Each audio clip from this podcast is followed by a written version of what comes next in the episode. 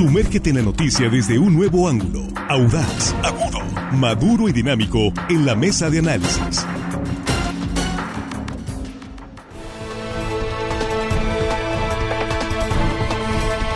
Estamos de regreso y aquí estamos ya en la mesa de análisis de línea directa iniciando semana, es lunes 21 de agosto 2023. Y el saludo a nuestros compañeros esta mañana. Jesús Rojas, ¿cómo estás? Buenos días. ¿Qué tal? Buenos días. Buenos días al auditorio, buenos días a los compañeros listos para comenzar y esperar al invitado. Así es, aquí estamos a la espera de la llegada de Marcelo Ebrard, que estará aquí a las 8.30. A esa hora está programada la, la entrevista. No obstante que iniciamos un poquito antes aquí la mesa. Juan Ordorica, ¿cómo estás? Buenos días. Muy buenos días, Víctor, a la mesa, amigos de producción. Y hello, estimada audiencia que hoy lunes nos escuchan. Todo el mundo tiene que chambear hoy. A darle. Vamos a... Sí. Armando Ojeda, ¿cómo estás? Buenos días. Muy buenos días, eh, muy contento, Víctor, de estar esta mañana, este lunes. Y aquí estamos listos para iniciar con, pues, con el tema, con la entrevista este. Bueno, pues está Marcelo Ebrard en eh, Culiacán, eh, llegó y lo esperaban ahí sus eh, seguidores con porras en el aeropuerto. Él viene eh, solo a un eh, evento, en realidad tendrá un encuentro con productores eh, agrícolas y es todo, y después tendrá algunos, algunos encuentros privados, una comida y regresará a la Ciudad de México. Solo trae un evento con el sector agrícola, con representantes de este sector. Y aquí hablaremos con él en unos minutos. En unos minutos está por llegar Marcelo Ebrard aquí a la mesa. ¿Qué le vas a preguntar a Marcelo Ebrard? Mira, las preguntas como tal me las voy a guardar, pero creo que sí es muy interesante en el contexto en el que viene. La semana pasada hubo fuego ahí en, en, la en las corcholatas o entre las corcholatas. Él principalmente estaba quejándose duramente contra alguna de sus competidores, en particular contra Claudia Sheinbaum. Entonces, sería interesante hacerle preguntas al respecto. Y bueno, pues es un proceso en el cual está participando y se está jugando todo lo que quede de la carrera. Ajá. ¿Así lo ves, Juan? Pues vamos a ver, el trae ahorita en este momento es el que le, ha puesto lo poquito o mucho que, que en el corcholatura ha tenido de, de, de, polémica, él ha puesto. No, nadie más de sus compañeros le ha puesto algo de salecita, algo noroña. Y vamos a ver, Marcelo Ebrard teniéndolo aquí, le preguntaré un par de cosas, a ver, a ver si nos regaña o si nos dice violentos como Claudia nos dijo. También le vamos a preguntar eso. Eh, sí, bueno, a nosotros no nos dijo violentos. No, no, no, a los medios. a algunos medios, sí. Armando. Eh, sí, efectivamente hay mucho. El tema es amplio. Eh, como periodista sobra ahorita en estos momentos que preguntarle a Marcelo Ebrard. Hay muchos temas. Eh, pues eh, su prácticamente su rebelión frente al trato que él dice no merecer por parte de la dirigencia de su propio partido de Morena, no observa, no ha observado la equidad en el trato, se queja de que por al menos 18 eh, gobernadores le han dado la espalda, no lo han apoyado como él quisiera, o por lo menos no en la manera que han apoyado a la candidata principal adversaria de él, que es Claudia Sheinbaum. Yo creo que hay muchísimo que preguntarle. Ya veremos también de qué tan mecha corta es Marcelo y de qué manera este, a asimilar algunas preguntas, pues que hay que preguntarle la realidad, el escenario sin tampoco querer este, sacar raja ni atacarlo de ninguna manera. Nada eh, que sea inequitativo. Unas preguntas profesionales, con ética y con, eh, con eh, la intención de conocer su verdadero punto de vista respecto al escenario que se está viviendo ahorita aquí en México, Víctor. Sí, no, aquí, no hemos tratado mal a nadie, pero sí se hacen las preguntas que si la gente quiere escuchar, precisamente para eso es este proceso interno, ¿verdad? Él mismo ha puesto en la mesa estos eh, temas que eh, pues vamos a ver qué definiciones toman porque ya estamos en la en la fase final del proceso siete ocho días cuánto falta sí el día 6 de el 6 de septiembre van a dar a conocer sí pero ya para concluir este proceso de septiembre, prácticamente ya estamos hablando de unos cuantos días. Vamos a hacer una pausa justo para ajustar vamos a ajustar tiempo Mientras eh, llega en el corte, creo que estaríamos regresando 8.30 al corte más o menos, ¿sí? Para, eh, la, ya está aquí la avanzada de Marcelo Ebrard, así que en cualquier momento arribará aquí a las instalaciones de RSN y aquí en la mesa de análisis está programada la entrevista a petición de su equipo a las 8.30 de la mañana. Así que si ustedes quieren hacerle alguna pregunta a Marcelo Ebrard, se vale, ¿sí? envíenos un mensaje, conéctense a Facebook, línea directa portal Sí, y, ahí a través de Facebook, que es lo más práctico, estamos también a través de YouTube, Línea Directa TV. Vamos a la pausa y regresamos con Marcelo Ebrard. Información confiable, segura y profesional. Línea Directa, información de verdad. Con Víctor Torres. Línea Directa.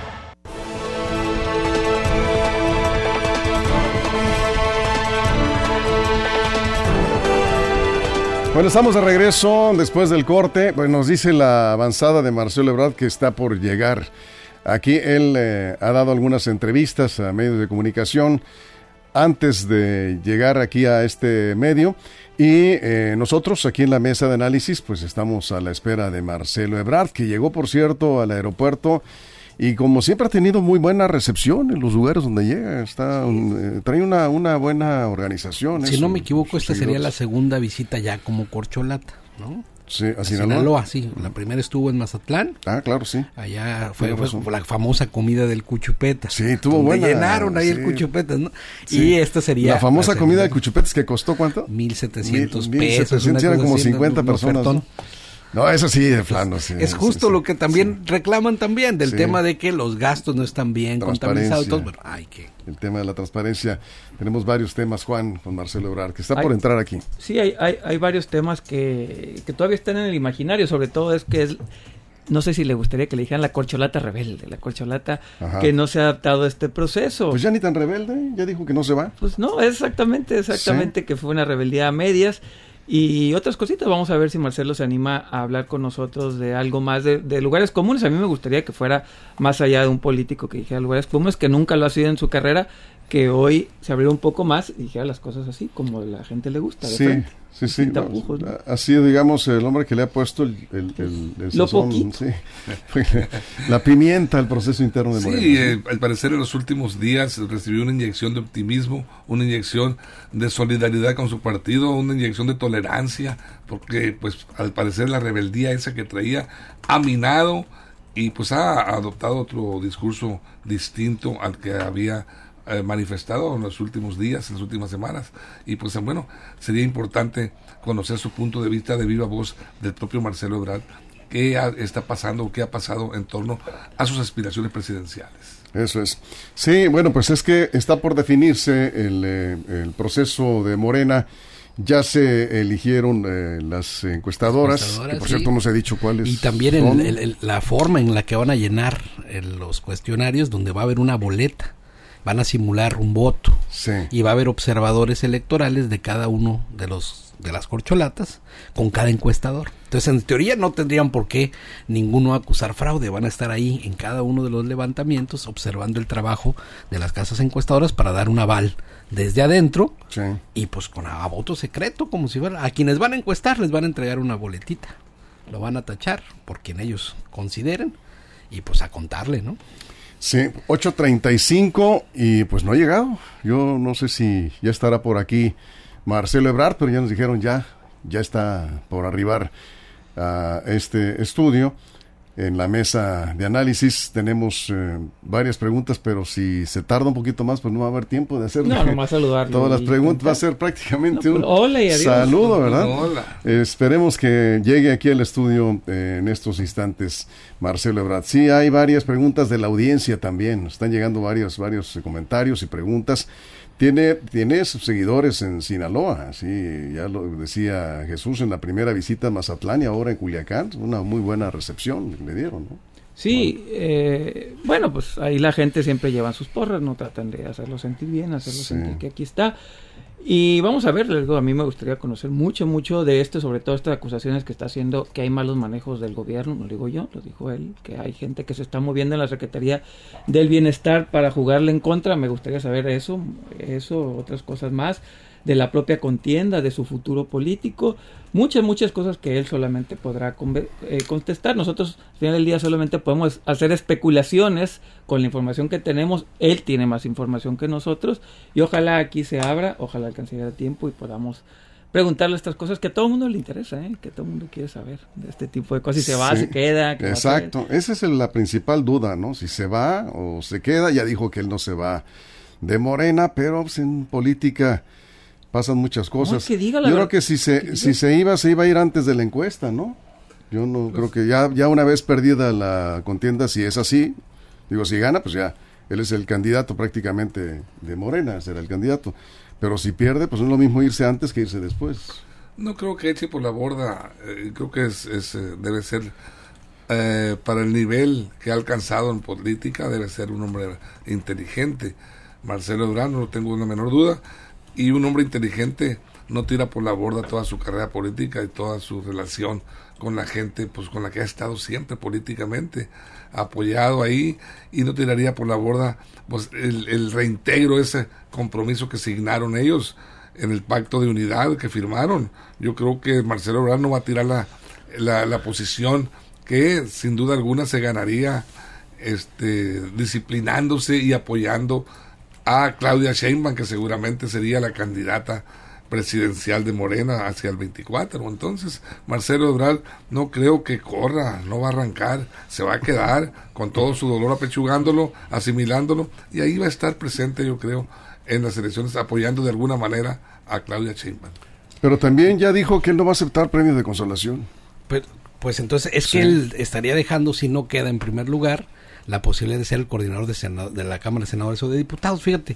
Y también una de las cosas que quisiera preguntarle es qué opina, y si esto se da en todo el país o nada más en Sinaloa, que las bardas, las él no tenía muchas bardas en Sinaloa, tiene algunas, y las poquitas que había les pasaron por encima y ahora tienen una marca grande que dice Claudia Sheinbaum, es decir, tomaron las bardas que él tenía pintadas para pintarlas por encima. ¿Es a eso a lo que se refiere? ¿Sucede en todo el país o nada más acá en Sinaloa? ¿Quiénes son los gandayas? ¿Quién, ¿Ante quién se queja cuando esas cosas suceden? No, y la fuerte denuncia que hizo, porque, porque la denuncia que hizo de que la Secretaría del Bienestar... Sí, a ver si quiere meter a la cárcel a Ariadna Montiel, porque pues es un delito grave ahora. Ahora, fue una denuncia mediática, ¿no? Fue una, una, denuncia mediática. ¿Por qué la presentaron ante el ¿Ya la presentaron? Sus seguidores ya la presentaron. No, pero esta, esta denuncia debería presentarla ante la Fiscalía General de la República. El que, es, un, es, un, delito grave. El que ya pagó una multa ante al INE es el propio Marcelo. Sí, sí, sí. Pagó una multita de 10 mil pesos por adelantar su proyecto del Ángel sobre seguridad. Sí, sí, sí, pero, pero aquí la denuncia fuerte que hizo fue en contra de la Secretaría del Bienestar que está operando eh, electoralmente con los programas sociales y ese es un delito es un delito grave. Está, fianza eh, se quedaría. Eh, bueno, Morena modificó la Constitución precisamente para que esto ya no volviera a pasar. ¿sí? Artículo 19 de la Constitución así lo establece muy claro. Juan. Y el presidente tendría que citarse a declarar. El presidente tendría que ir a declarar si estaba enterado o no, entre otras cosas, por ejemplo, en un país hiperpresidencialista donde no se mueve absolutamente nada sin que el presidente lo sepa. Él lo ha dicho, el propio presidente ha dicho, en este país no se mueve nada sin que el presidente lo sepa. Él estaba enterado entonces de esto, entonces tendría que ir a declarar, fue cómplice por omisión o ya no controla su gabinete. Son cosas que, repito, me hubiera gustado mucho preguntarle a Marcelo, todavía tenemos chance, pero si el presidente estaba enterado, él creo que en una entrevista dijo que no, entonces ya se le está saliendo de control el gabinete, ya no tiene el presidente control de su gabinete. Bueno, esperar ojalá Marcelo, si no es aquí, en algún otro lado conteste esto. ¿Qué tanto exculpa el presidente estas acciones de, sus propios colaboradores? Eso es. Aquí nos eh, comentan, eh, ya está ya está por llegar aquí a las instalaciones. Yo creo que o se perdieron, quién sabe qué pasó, porque no. el guía. todo está cerca aquí en Culiacán, quién sabe qué pasaría. Eh, bien, Armando. Sí, mira, ahorita, hay, ahorita comentaba, hay diversos, múltiples temas polémicos, unos, otros eh, políticamente, temas políticos y temas eh, de gobernabilidad, de gobierno. A Marcelo, recordemos que le han cargado también parte de culpa en los muertos, en los muertos que, que tuvo un accidente de la línea 12 del metro en la Ciudad de México. También ha sido señalado, quién sabe qué diga él. Bueno, se ha, se ha exculpado, pero también están compartiendo esa carga, esa culpa a Claudia Sheinbaum y él. Se han, se han tirado algunas culpas y yo creo que Marcelo pues tendría que explicarle muy bien en calidad si llega a ser candidato o en calidad de precandidato incluso a los mexicanos cuál es la verdadera situación que guarda su estatus ahí en ese, en ese incidente o en ese accidente tan grave. Sí. Bueno, por aquí ya nos eh, comentan, ya llegó aquí a las instalaciones de RSN en línea directa Marcelo Ebrard. Vamos a recibirlo aquí en vivo. Está ya por entrar aquí al estudio. Adelante, adelante por favor. Está por entrar aquí al estudio. Aquí estamos en vivo. Está entrando. Está entrando Marcelo Ebrard. Aquí estamos en vivo, sí. Adelante, Marcelo, por favor. Qué barbaridad, ya los venía yo escuchando. ¿Qué pasó? Pues este, ya llegó tarde. les dije a mis, les dije a mis asesores, pues Escuchen bien lo que están diciendo para que no se este, equivoquen. Este, Hola, buenos días. Gracias por invitarme. No, gracias por estar aquí. Y eso que salí bien temprano del DF. Qué lástima que llegaste tarde. ¿Así vas a llegar tarde el proceso? No, yo siempre llego temprano. No, ocho y media quedamos. Pero ya avanzaron ustedes, ya aclararon todo. Sí. ya venía yo yendo, ya, ya voy a nada más a las puras conclusiones. Espero que al, proceso no llegues tarde, Marcelo. No, yo fui el primero que llegué.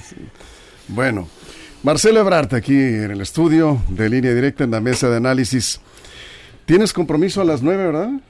Sí, señor, tenemos un foro sobre el campo. Eso es. Bueno. Para escuchar a la gente, ya sabes que nos propongan ahí, nos digan qué, piensan. Sí. Sinaloa es una potencia en esa materia. Por eso se hace aquí en Culiacán. Eso es. Con mucho gusto, sí, ahí vamos a estar. Muy bien. El formato del foro es que la gente participa. Ajá.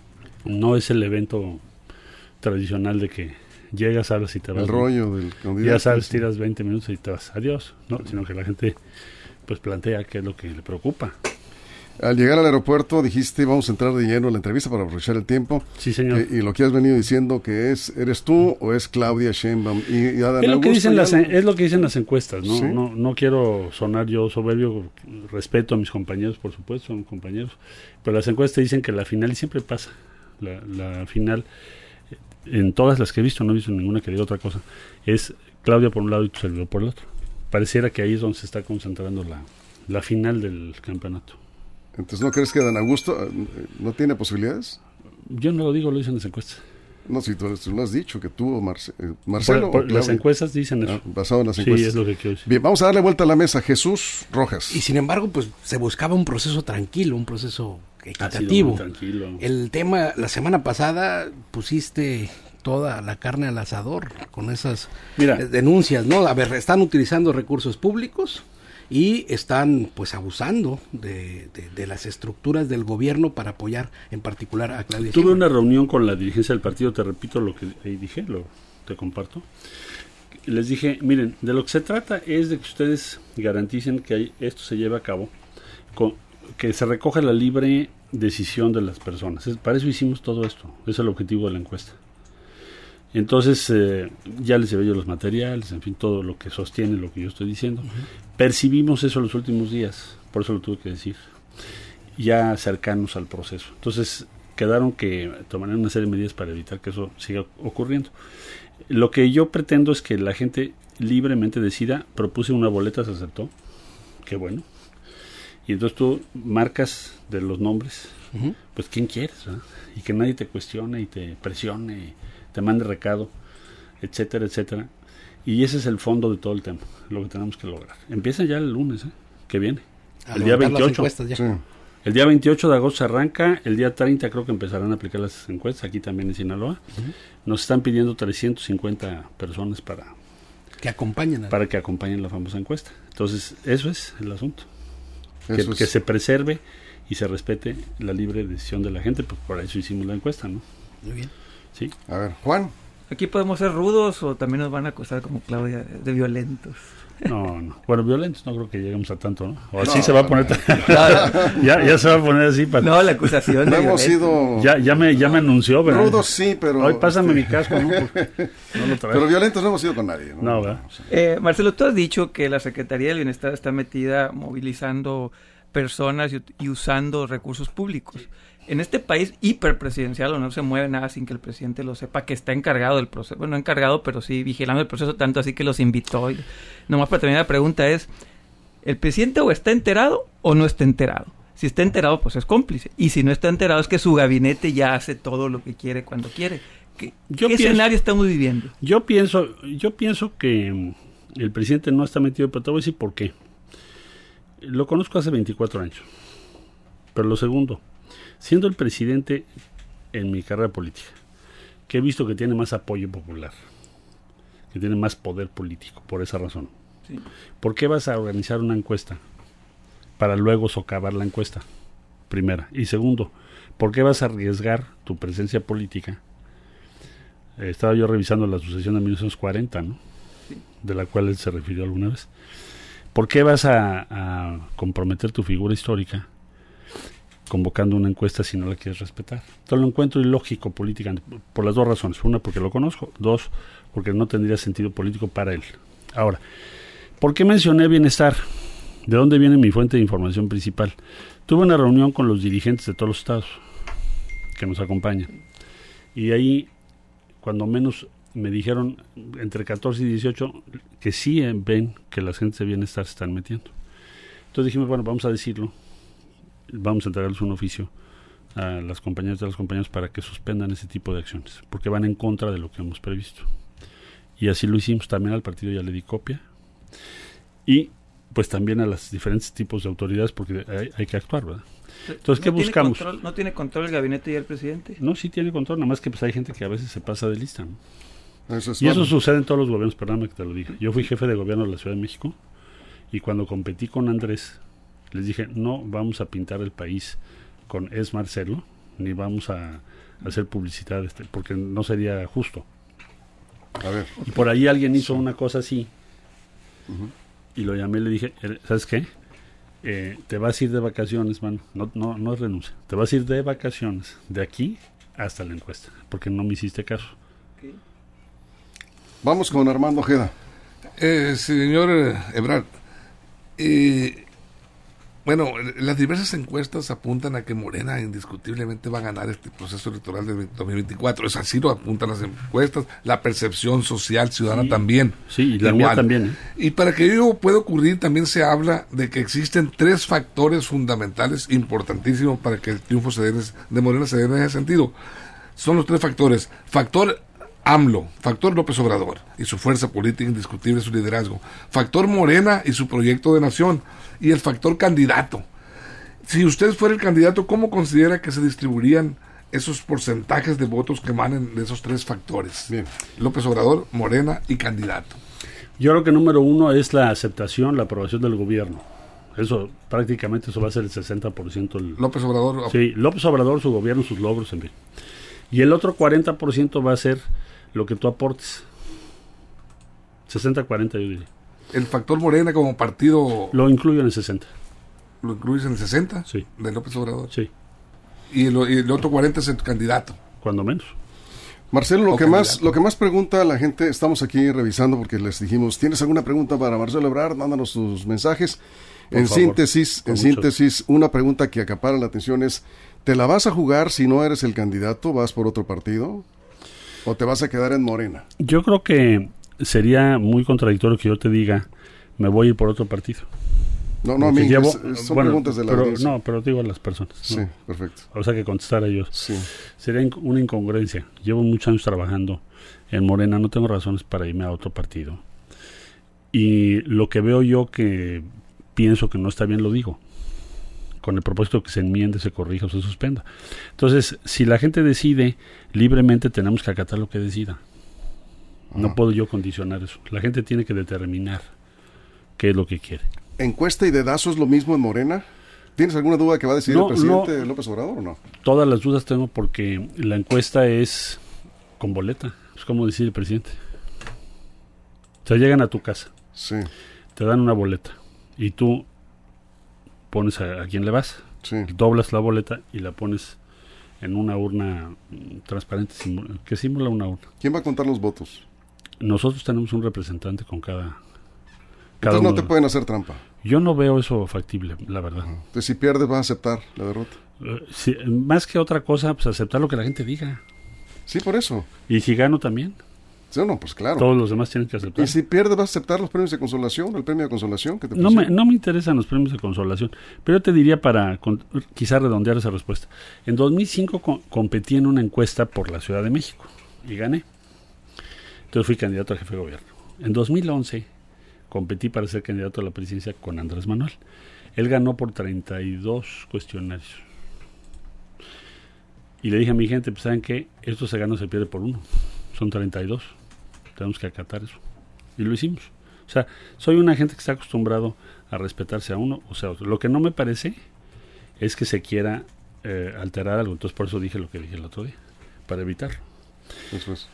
Muy bien, Jesús. Mira, te mandan saludos desde Mazatlán, dice puro ah. Marcelo. el señor Chuy Claudio la colonia Casa Redonda. Ah, muchos saludos para allá. Estuve en Mazatlán, Mazatlán. Yo te pusieron hasta pescar. Yo te quería preguntar ahí respecto a eso. A ver, tuve la oportunidad de leer tu libro.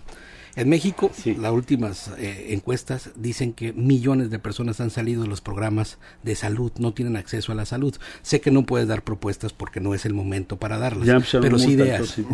Pero sí ideas en general. No sé si me cubra hasta hoy, la de 10 mil pesos. Pero sí ideas en general, ¿cómo hacerle con esto? O sea, la pobreza avanza por un lado, pero otras personas dejan de tener acceso a la el sistema, dice, dice el presidente, a lo mejor se midió si tienes el seguro o no tienes el seguro. Es decir, eh, eh, eh, cómo identifica la gente si tiene acceso o no tiene acceso. Pero déjame, no me puede ser una explicación porque es un número muy grande. Pero déjame irme al fondo de la pregunta que haces. Tenemos que organizar un sistema universal de salud.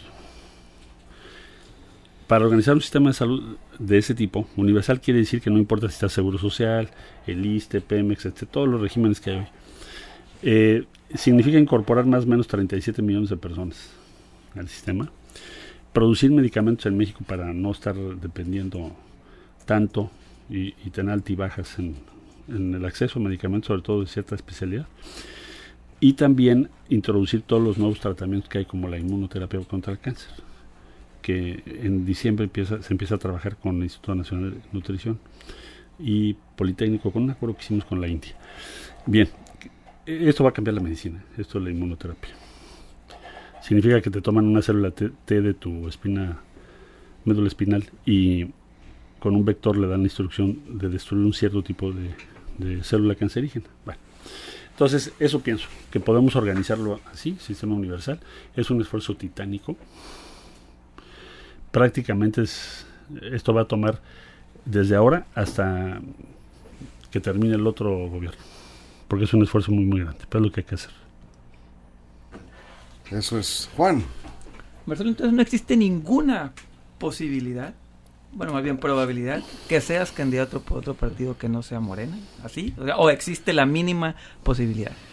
No, yo quiero ser candidato en Morena y aparte lo voy a hacer. Pero la pregunta es, ¿no existe la mínima? No, no existe. Nada. Porque voy a ser por Morena, porque voy a ser... Bueno, solo que se quieran coaligar con nosotros. Sí, sí, por eso, no, pero, no existe ninguna posibilidad, nada. O sea, lo que me estás preguntando, ¿te vas a ir a otro partido? No, no voy. Cero posibilidad, bajo ninguna circunstancia. No lo tengo previsto. Perfecto.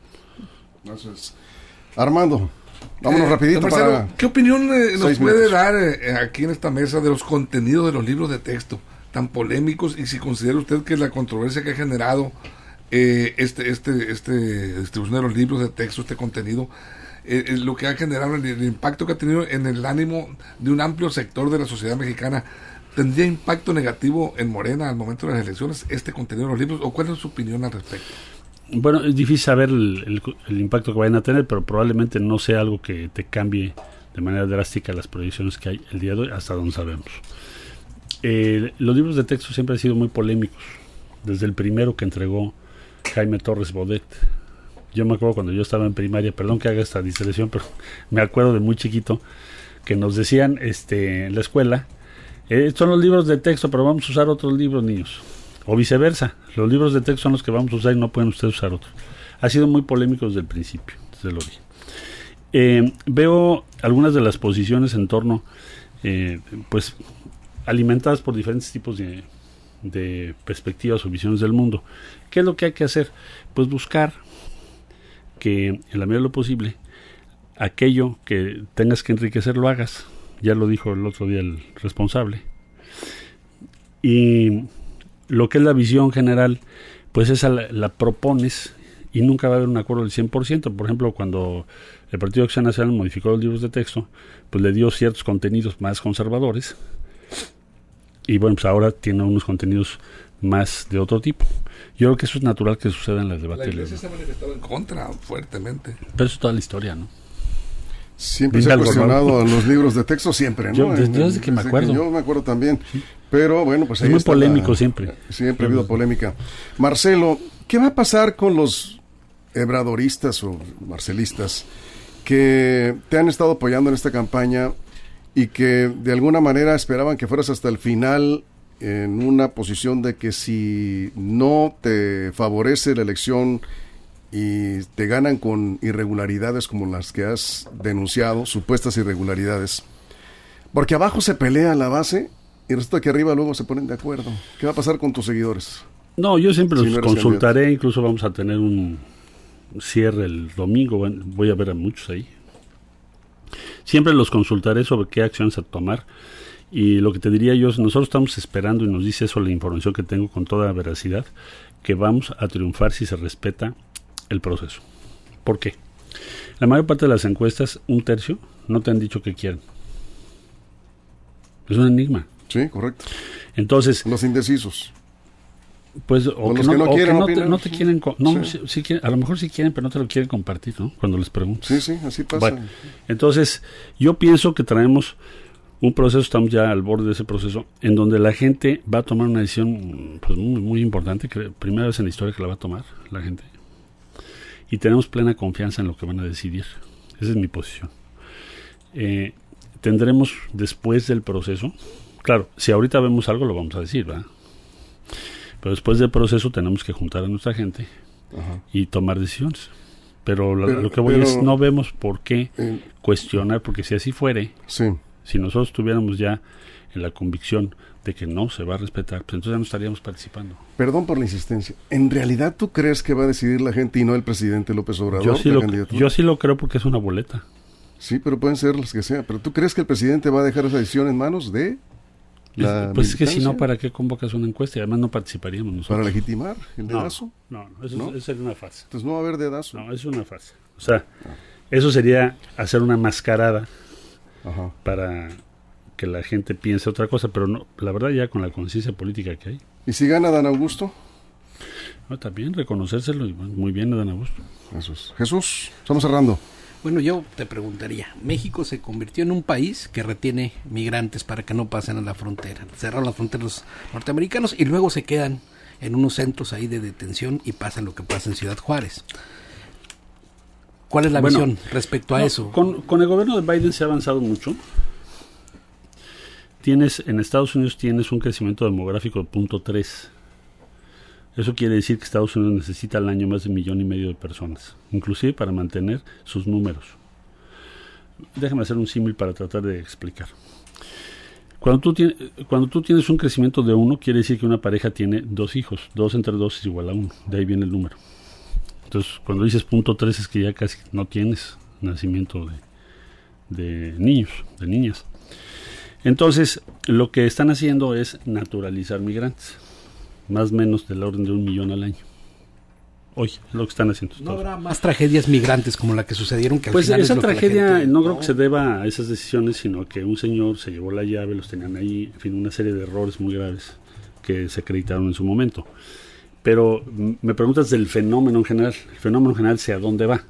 Entonces, a lo que yo voy, y qué bueno que preguntes eso, es, como ellos tienen una, una realidad demográfica cada vez más eh, difícil, necesitan cada vez más gente de fuera. Entonces, lo que hemos dicho es, ¿por qué no lo regularizas de alguna forma? Que la gente pueda solicitarte ir a trabajar a Estados Unidos en vez de que los obligues a hacer un calvario peligrosísimo en manos de la delincuencia o del mercado negro, como le quieras llamar. Este año, el gobierno del presidente Biden, en total, va a sacar más o menos 880 mil permisos. Eso no había pasado.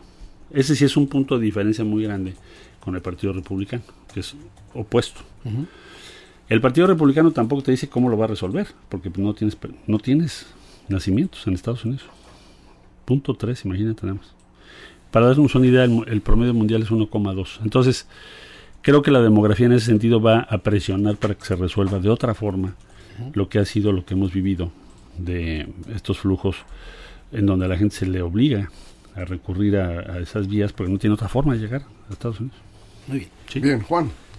El tema del metro, Marcelo, tres, tres administraciones son las que estuvieron ahí y al final de cuentas salieron que fueron cuestiones técnicas, pero no, no hay nadie en la cárcel. ¿Es justo eso para los mexicanos que nada más se resuelva con un tema administrativo y qué administración finalmente fue la responsable. Yo en mi libro lo trato, para quienes nos están escuchando, es el libro se llama El Camino de México, y ahí toqué, entre otros temas, ese, no sé si tuviste oportunidad de revisarlo.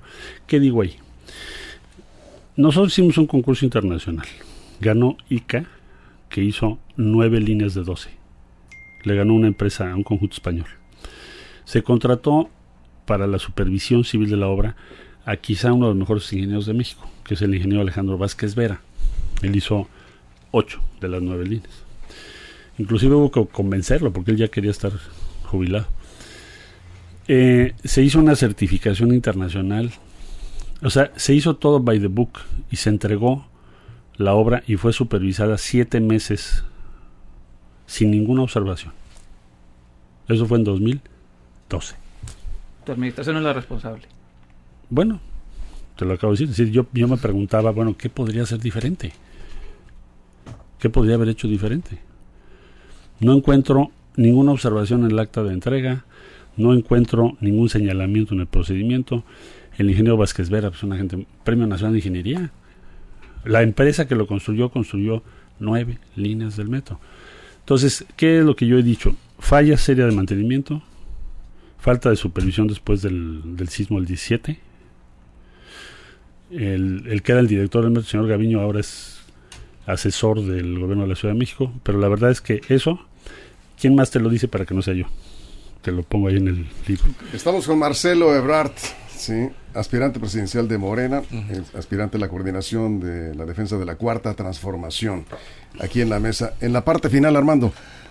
Eh, Marcelo, eh, hay una frase que se va a ir a la historia de López Obrador, que él dijo respecto a la seguridad abrazos, no balazos. ¿Coincides con esa frase? Te digo porque hasta el derrame de sangre a nivel nacional es inmenso, miles, miles de muertos, asesinados. Estados Unidos nos acusa hasta de terroristas. ¿Cuál es tu bueno, hay que separarlo, ¿no? Yo diría, a ver. Por lo mismo nos acusa. No, Estados Unidos nos quiere echar la culpa del fentanilo, pero eso ahorita, si quieres, ahorita lo. Pero atendiendo tu pregunta, cuando llegamos al gobierno, los homicidios estaban en más 40%, igual que casi todos los delitos. Hace cuenta una cresta de ola. Ahorita estás en menos 17, pero no solo en ese. En secuestros vas en menos 63. Ahora, ¿qué es lo que el presidente quiso decir con abrazos, no balazos? Abrazos quiere decir, todos esos jóvenes, por ejemplo, que no tienen trabajo, que puso jóvenes construyendo el futuro, ya son dos millones y medio. Esos son los, a los que habría que abrazar. No balazos, ¿qué quiere decir? Que no tengas como propósito, como plan matar al delincuente, sino detenerlo y presentarlo ante la ley. El presidente es el que crea la Guardia Nacional. ¿Qué planteó en el plan Ángel? Traigámonos la tecnología más avanzada del mundo para ser más eficaces, más eficientes, como lo hicimos en la Ciudad de México. En la Ciudad de México yo fui jefe de seguridad en 2002. Para 2012, por la estrategia que hicimos junto con Andrés, la ciudad tuvo los mejores resultados en lo que va el ciclo, 1.4 homicidios al día. Entonces sí funciona. Yo pienso que lo podemos escalar a nivel nacional y que ya la contribución de él es haber creado la guardia. Es una cosa muy importante. Ningún país ha creado una guardia tan rápido, que yo sepa. Entonces eso es lo que veo. Están preguntando insistentemente qué harías diferente eh, para apoyar al campo, porque eh, hay un amplio sector de la agricultura que eh, percibe que en este gobierno del presidente López Obrador se quitaron programas que antes tenían, eh, apoyos que antes tenían y que hoy los eh, han dejado desprotegidos a una cantidad de, muy importante de productores. Sí, pienso, vamos a tener un diálogo sobre eso, pero pienso en esencia que nos planteemos el tema alimentario y de producción de campo como un tema de seguridad del país. Por lo tanto, el nivel de inversión que tiene que haber tiene que crecer para tratar de reducir los riesgos que enfrentan los agricultores, son muy grandes. Te varía el precio, te cae eh, unas plagas, en fin, solamente el 1.6% del total de la producción de México está asegurada. Entonces podríamos hacer algo ahí muy importante para asegurar la mayor parte. Se necesita una inversión de créditos baratos para mantener nuestra seguridad. ¿Qué lo justificaría? Eso. Porque si no, para explicarlo de otra forma, todo queda en manos del mercado. Entonces, si baja el precio, pues bajó el precio, y si subió el precio, subió el precio.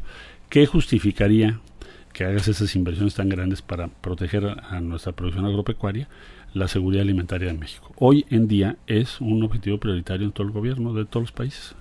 Jesús. Sí, bueno, entonces definitivamente a esperar los resultados de la encuesta, levantarle la mano, bueno, esperar a ganar, por supuesto, y levantar la mano de quien gane. Si Me la van a levantar a mí, pero a lo que voy es, nada más que esperen, por favor, si les llega la encuesta, convocarles a que abran la puerta y respondan libremente, por favor, lo que ustedes piensen, porque para eso hemos luchado muchísimos años. Es la primera vez que esto va a ocurrir y queremos que se haga bien.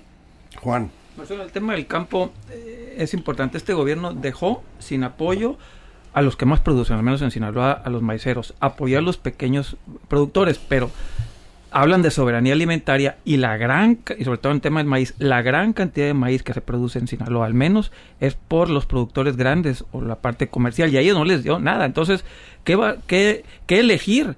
la soberanía alimentaria o apoyar a los grandes productores, porque los pequeños productores no lo pueden sacar la soberanía. ¿Cómo ayudarlos? La soberanía alimentaria quiere decir que inviertas una cantidad importante de dinero para garantizar la producción que requieres. ¿Y, quién y para eso, eso requieres ponerte de acuerdo a nivel nacional. ¿Por qué? Porque en las ciudades no quieren que suba el precio. Porque no puedes tú controlar los precios internacionales. Entonces, si vas a destinar una suma importante, tiene que haber un acuerdo nacional sobre eso. Es decir, perfecto. ¿Este va a ser el objetivo? Muy bien, vamos a hacer ese objetivo. Eh, eso me parece que es lo que hay que pensar en los próximos años, es lo que yo pensaría. Aquí no ayudaron a los productores. Que sí se ayudó, ¿no? No, no, pero no a los porque se supone que tienen sus propios ingresos. ¿O por qué no los ayuda? Sector privado. Pues el sector privado es el que, pero es el que más maíz entrega finalmente este tema de la soberanía alimentaria y fue el que menos apoyo recibió. Entonces, ¿cómo pedirles por un lado soberanía y por otro lado no darle? O sea, hiciste un esquema, lo, traté yo de decirlo hace un momentito, que el esquema al que podríamos ir es cómo puedes eh, asegurar una mayor proporción de los cultivos. Porque lo que está asegurado es muy poquito. Creo que por ahí es la respuesta. ¿eh? Es lo que yo pensaría. Porque solamente es 1.6. Lo demás no está asegurado. Que son los comerciales, realmente son los... Pues eh, es casi marginal. O sea que, no estamos asegurados, pues. Agricultura por contrato. Agricultura por contrato. ¿Regresarías a ese programa? Puede ser. Vamos a ver, hoy los voy a escuchar. A ver qué proponen. A ver qué te dicen. Ahora sí cerramos ya 30 Señor, este, usted dijo que eh, por lo menos en 18 estados de la República había inequidad por parte de los gobernadores que no lo apoyaban. ¿Existe algún gobernador que sí le haya dado un yo no, le, yo no le he pedido apoyo eh, eh, en ese sentido a ningún gobernador porque acordamos que no participarían. A todos los saludo, me llevo muy bien con ellos, me han estrenado su simpatía. Pero, 18 le han jugado Yo nunca, nunca he pedido, ya hazme un evento de nada, a nadie. Porque así, así se firmó. Claudia sí les pidió apoyo. Bueno, pues allá. Pero yo, yo vengo con, la gente, ¿no? Marcelo, finalmente un mensaje a la audiencia. Vas con los productores agrícolas, no queremos sacrificar más tu tiempo. No, al contrario, y me disculpo de haber llegado tarde. Yo, yo diría que el, el, mensaje principal que yo quisiera transmitir es este. Veo los próximos 10 años muy positivos para México, en parte por la competencia entre China y Estados Unidos. Estamos viendo una relocalización importantísima de inversiones, de empresas. Entonces hay una buena oportunidad. Eso hay que manejarlo bien, hay que saber qué hacer y cómo hacerlo. ¿Vas a estar ahí en esos próximos seis años? Pues, claro, diez, incluso yo creo que es toda una década. Bueno, digamos en los próximos seis ahí en los próximos seis ahí vamos a estar. Y va a depender pues, de lo que ustedes pongan en la boleta. Si ustedes quieren que nosotros estemos al mando, adelante, esa es la oportunidad. Muchas gracias, Marcelo. Gracias, Jesús. A ustedes, muchas gracias. Gracias, Marcelo Ebrard, en línea directa. Y gracias a usted por su compañía. Pásela bien.